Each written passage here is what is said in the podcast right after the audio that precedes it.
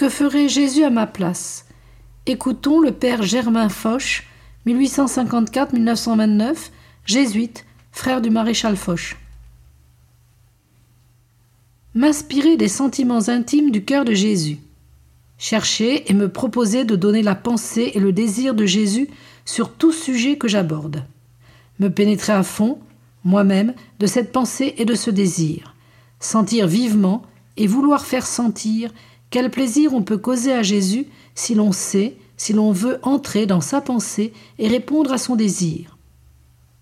Pour le choix du sujet, m'inspirer des circonstances, de ce que Jésus pense de ces circonstances, de ce qu'il a dit, lui, dans des circonstances analogues, de ce qu'il doit vouloir, désirer qu'on dise, de ce qu'il dirait dans les circonstances présentes.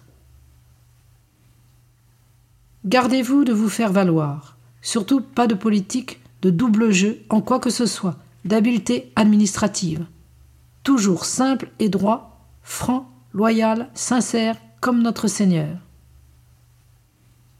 Tendre constamment vers une union vitale, de plus en plus intime, de plus en plus transformante, avec Jésus vivant en soi.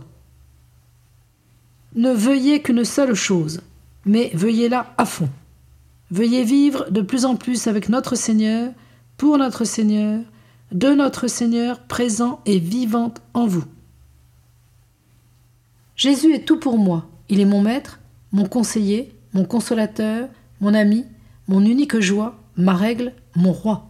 Je ne désire qu'une chose, c'est que son règne s'établisse en moi de plus en plus parfaitement. Je ne crains qu'une chose, c'est que son règne s'affaiblisse en moi. Il est ma vie. Jésus vivant en moi me fait vivre en lui et de lui. Il faut que vertu, sentiment, parole, action, toute ma vie soit l'extension, le prolongement de la vie de Jésus, comme une fidèle épouse. Donnez-moi votre amour pour que je ne veuille vivre que pour vous, avec vous, puisque je ne vis bien qu'en vivant de vous et par vous.